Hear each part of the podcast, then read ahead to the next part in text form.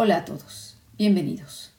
Soy Claudia Tamariz y les invito a que, como Pandora, despierten su curiosidad y abran la caja de la historia detrás de la Guerra de los Cien Años. Fue una guerra medieval, pero no fueron 100, sino 116 años, de 1337 a 1453. Se libró entre Francia e Inglaterra, siempre en suelo francés. Estuvieron involucradas cuatro generaciones de reyes en ambos bandos, con un relevo de dinastía en Inglaterra. No se trató de una guerra continua, sino que se alternaron enfrentamientos con treguas y largos periodos de paz, y su desenlace acabaría forjando la identidad de las naciones en lisa. La Guerra de los Cien Años fue la última parte de una enemistad de años entre los dos contendientes, por problemas feudales dentro de los enrevesados vínculos de vasallaje de la época, a lo cual había que sumar las complicadas relaciones de parentesco entre las dinastías reales europeas. Desde el siglo XII, la dinastía británica de los Plantagenet tenía vastas posesiones en tierras francesas. Concretamente, el rey de Inglaterra era también duque de Aquitania, lo que sería Gascuña. Esto suponía que era vasallo del rey francés y por tanto le debía obediencia. Pero obviamente el monarca galo jamás recibió obediencia del rey inglés, por lo que sentía que la necesidad de responder, sentía la necesidad pues de responder a, a este agravio y así dar ejemplo a sus demás vasallos. Otro motivo de conflicto entre ambos reinos era de tipo comercial, pues Inglaterra estaba interesada en la industria textil flamenca, porque la lana inglesa era vendida a este rico territorio industrial. Sin embargo, Flandes era en ese momento un condado vasallo de Francia. Flandes es lo que equivaldría a Bélgica y Holanda. Eh, Luxemburgo, por lo que la corona inglesa pues apoyaba a los señores de Flandes en sus intentos por sacudirse el dominio galo, pero en reciprocidad Francia apoyaba a Escocia a luchar contra Inglaterra.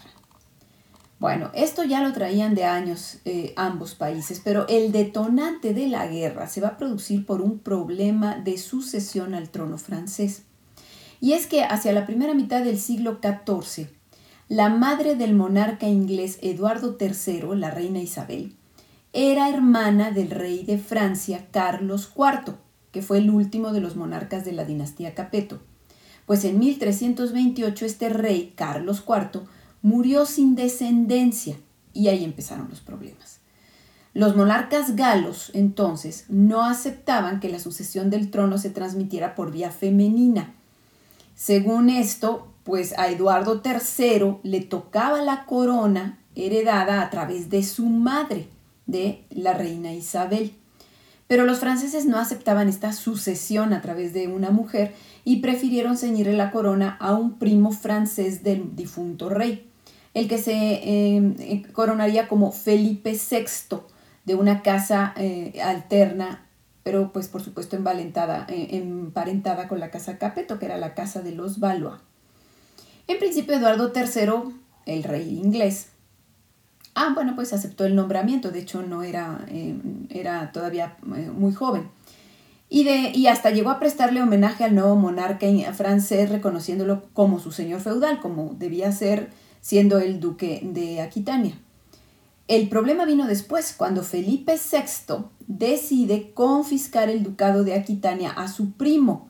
Entonces sí, Enrique III responde reclamando para sí no solo el territorio de Aquitania, sino el trono de Francia que le correspondía por, eh, por su madre, por vía materna. Y así empezó la guerra. En fin, la guerra va a pasar por varias etapas y los estudiosos han dividido, han dividido esas etapas para poder, justificar, para poder este, facilitar su, su estudio. La primera de estas etapas es la etapa eduardiana que va de 1335 a 1360 y se llama así justo por las campañas que emprende este primer rey inglés, Eduardo III. Esta primera etapa fue de clara superioridad inglesa. En un primer momento, las operaciones se van a desarrollar en Flandes, a donde acude el rey en auxilio de eh, sus socios comerciales flamencos eh, que, se, que le piden ayuda por conflictos con Francia. Eh, ahí en Flandes, Eduardo III llega incluso a proclamarse rey de Francia en la ciudad de Gante. y va a mostrar un nuevo escudo de armas que contiene el escudo de armas tradicional de los Plantagenet, que van a ser los tres leones, pero lo va a unar con las flores de lis doradas, que es el escudo real francés. Entonces, bueno, esto es una verdadera afrenta. Ahora, a partir de 1342, las operaciones de la guerra eh, se van a mover hacia el este. Enrique III entonces va a desembarcar en Normandía y va a obtener importantes victorias a partir de allí. Una en Caen, por ejemplo, otra en Crecy. Eh, y va a tomar el puerto de Calais, que por cierto va a permanecer en manos inglesas pues más de dos siglos aún después de terminada la Guerra de los Cien Años. Para esto, pues, eh, en mediados de siglo más o menos llega la peste negra, una enfermedad desconocida que los eh, toma a todos por sorpresa y con su enorme fuerza pues va a obligar al cese de las hostilidades porque ambas partes estaban pues demasiado ocupados en atender sus mortíferos efectos. Las acciones bélicas van a recomenzar cuando cese la primera oleada de esta epidemia. Entonces va a continuar atacando eh, los ingleses y van a continuar las, las victorias inglesas. Em, este resultado parece que puede atribuirse a que Inglaterra contaba ya con un ejército nacional por ser un país más unido. En cambio, los ejércitos franceses no estaban muy integrados porque se formaban cuando el rey convocaba a sus señores feudales y bueno, pues esto implicaba mm, pues mayores, em, mayor organización, eh, que hubiera señores que no acudieran al llamado, que hubiera rivalidades entre ellos, en fin, un ejército más desunido eh, eh, para afrontar pues la invasión enemiga. Eh, bueno, pues eh, conforme pasa el tiempo, el declive del ejército francés se va intensificando y además pues se agrava cuando muere su rey, el rey Felipe VI en 1350. Sube entonces al trono su hijo Juan II, pero el, reino, el reinado de este, de este nuevo rey inicia con graves dificultades económicas. Esta parte de la guerra destaca principalmente por las campañas militares del heredero al trono de Inglaterra, del hijo del rey Eduardo III, que se va a llamar Eduardo de Woodstock, pero que va a ser conocido como el príncipe negro eh, por el color de su armadura. Él va a tener exitosísimas campañas que lo van a llevar por todo el sur de Francia, desde Narbona hasta Burdeos, sin encontrar absolutamente ninguna oposición, y va a triunfar en una batalla eh, muy importante que va a ser la batalla de Poitiers en 1356, donde no solo va a derrotar al, Juan, al rey Juan II en persona, sino que más lo va a tomar prisionero. Eh, eh, a esto va a seguir el hecho de que el rey Eduardo III lleva el ejército a las puertas mismas de París en 1360. Entonces, prisionero el rey de Francia, el rey de Inglaterra a las puertas de París, pues el legado papal interviene y pues ante esto se va a firmar un tratado em, de paz, que va a ser el Tratado de Bretigny, por el cual buena parte de Francia va a pasar a manos inglesas y el rey Juan, que todavía estaba prisionero, pues permaneció como rey en cuatro años, va a tener que pagar tres millones de coronas a cambio de que el rey inglés Eduardo III renuncie al trono francés. Así termina una etapa de la guerra, eh, con el triunfo de los ingleses y pues haber ganado un buen número de propiedades del territorio francés. La siguiente etapa de la contienda se le va a llamar la Guerra Carolina de 1369 a 1389, llamada así por Carlos V, rey de Francia que va a subir al trono tras la muerte de su padre Juan II. Este monarca va a heredar un trono en quiebra, una corona, un reino en quiebra. Sin embargo, su participación en la contienda va a resultar exitosa particularmente gracias a su comandante en jefe del ejército, Bertrand du Guesclin, quien va a conseguir revertir todo lo que había logrado los ingleses, eh, pero todo en una guerra de desgaste y, eh, atrincherándose en castillos, tratando de evitar las confrontaciones directas. Eh, de esa manera va a ir consiguiendo victoria tras victoria. Además, poseía una armada superior a la inglesa y va a ganar eh, sobre todo una batalla naval en La Rochelle en 1372, con lo cual va a expulsar a los ingleses de la zona de Bretaña y al final, pues Inglaterra va a perder pues, todo lo que había logrado en la primera etapa, excepto una parte de Aquitania y el mismísimo Calais que había conquistado. En los siguientes años, pues se caracteriza sobre todo porque hay una renovación de personalidades. mueren varios de los protagonistas de la guerra. En 1376, por ejemplo, fallece el príncipe negro. Eh, su salud había estado muy quebrantada ya porque había estado, desde que se había estado luchando en la guerra de sucesión en Castilla, eh, otra guerra que enfrentó a dos hermanos, eh, medios hermanos, por la, el trono de Castilla, y él estuvo apoyando a uno de ellos, a Pedro el Cruel, contra su hermano bastardo Enrique de Trastámara. Y muere finalmente. En 1377 también va a morir su padre, o sea, Enrique III. Y bueno, pues como ya había muerto el heredero, eh, el siguiente heredero al trono era el hijo del príncipe negro, eh, Ricardo II, y él es el que sube al trono. Y para 1380 también muere el rey francés Carlos V y va a ser sustituido por su hijo Carlos VI. Parecía que entonces la guerra ya se anunciaba el final porque se firmaron acuerdos, treguas de paz, el rey eh, Ricardo II de Inglaterra y Carlos VI de Francia se van a entrevistar, acuerdan el matrimonio de la hija de Carlos VI con Ricardo II, eh, y además, bueno, pues cada quien tiene sus problemas domésticos que atender, y entonces parece ser que la guerra eh, ya llegó a su fin, la, la guerra de los 100 años. de hecho, uno de los problemas que para ese momento va a enfrentar Inglaterra va a traer como consecuencia la renovación de la dinastía, porque en 1399 el rey Ricardo II, que bueno, desgraciadamente era el rey que trataba de hacer la paz, va a ser destronado por un rey de otra, de otra familia, de otra familia emparentada con los Plantagenet, que va a ser la casa Lancaster.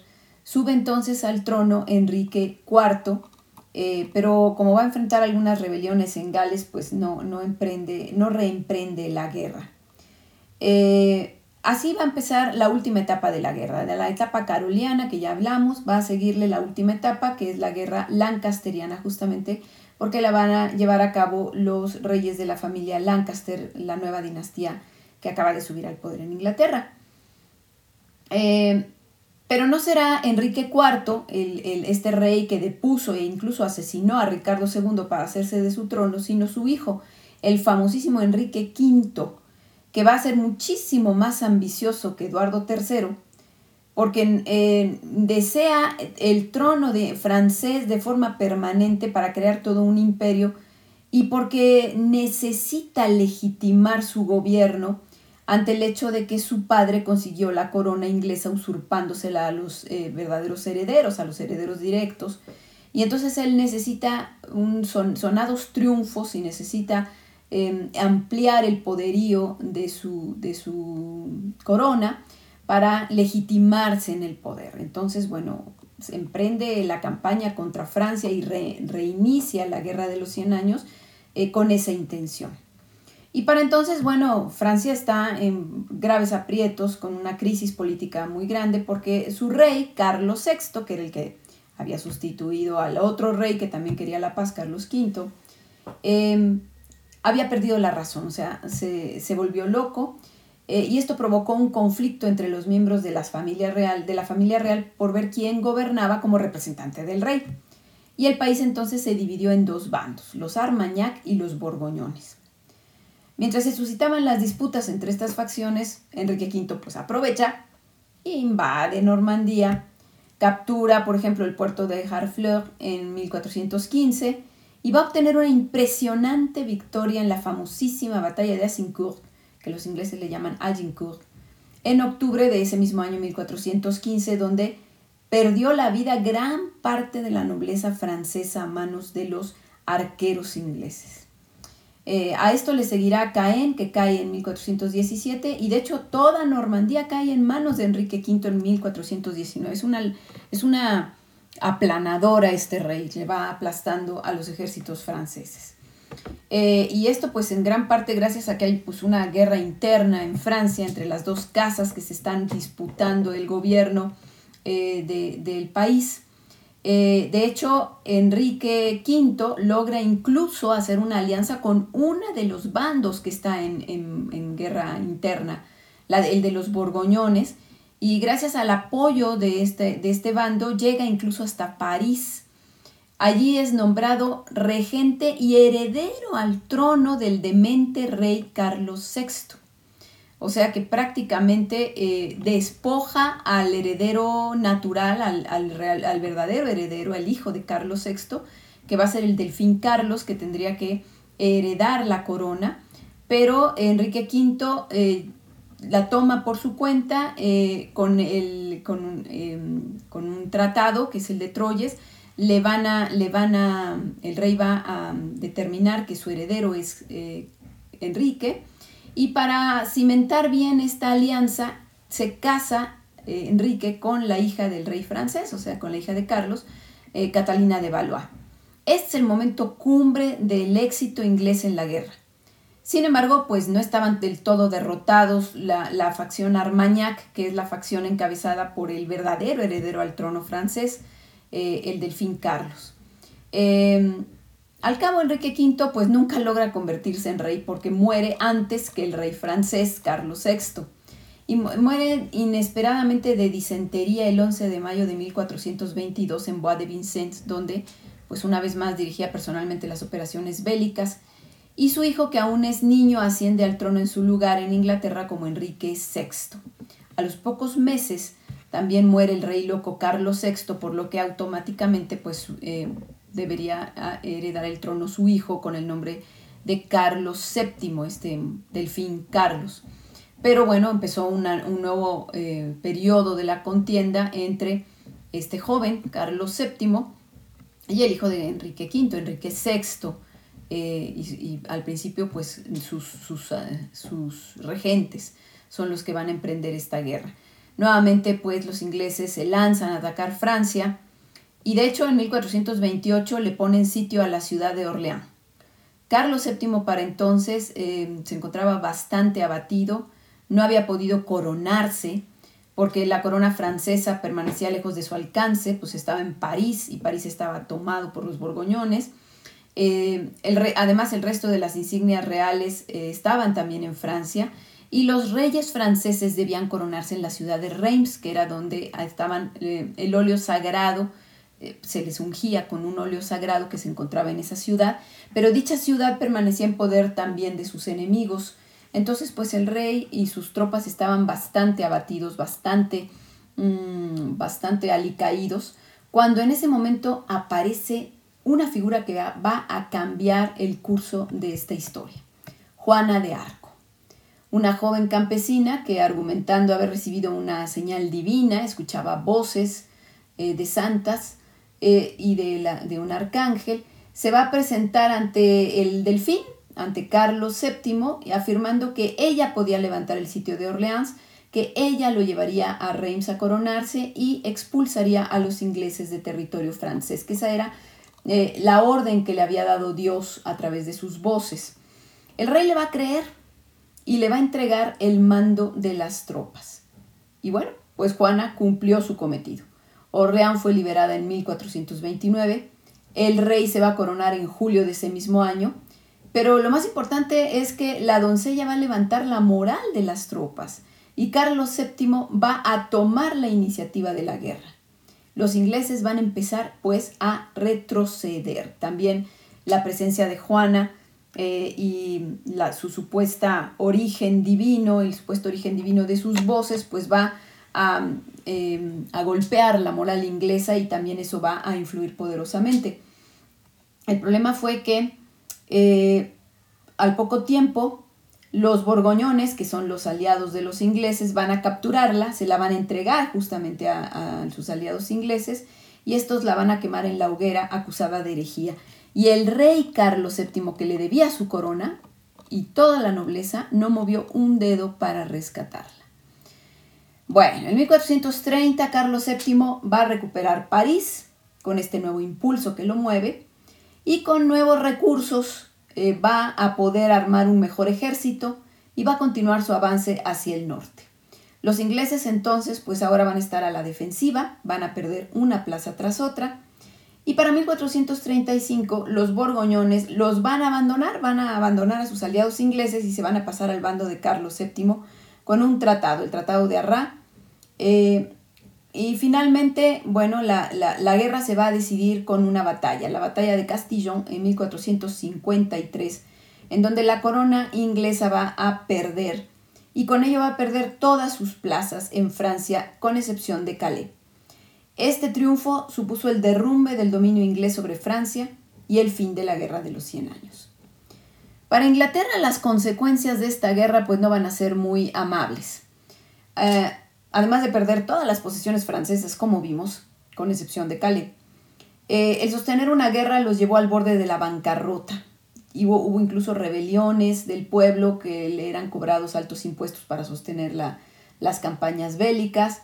Además, la pérdida de la guerra llevó a la nobleza inglesa a cuestionar a su rey y su derecho a gobernar, lo que, acuérdense que este, este, este rey eh, va a, Enrique VI va a, este, a tener el trono a, partir de, de, una, de una usurpación que llevó a cabo el primero de estos reyes Lancaster. Entonces, por ello van a cuestionarlo y va a empezar una serie de disputas dinásticas que van a llevar a una guerra civil al interior de, Inglaterra, que es la famosa guerra de las dos rosas, cuando eh, se desata, cuando se declara pues también la demencia del rey Enrique VI. Para Francia el resultado final de la guerra le llevó a la formación de un ejército real, o sea, de la, del rey permanente, eh, que va a favorecer la desaparición justamente de estos señores feudales, del feudalismo, y la conformación de un poder centralizado en el monarca. Y bueno, para los dos contendientes, esta guerra forjó un sentimiento de identidad nacional que acabaría con la fragmentación feudal de estos reinos, ya que la existencia de un enemigo a quien combatir durante tantos años va a despertar en los pueblos a ambos lados del Canal de la Mancha un sentido de pertenencia a una nación que va a ser reforzado con la producción de literatura, de arte, de canciones y con la creación de héroes como Enrique V para los ingleses y Juana de Arco para los franceses. Una consecuencia difícil de imaginar cuando Eduardo III y Felipe VI iniciaron el conflicto 116 años antes. Bueno, si les gustó este podcast, Síganme en mis redes sociales como La Caja de Pandora Historia. Gracias.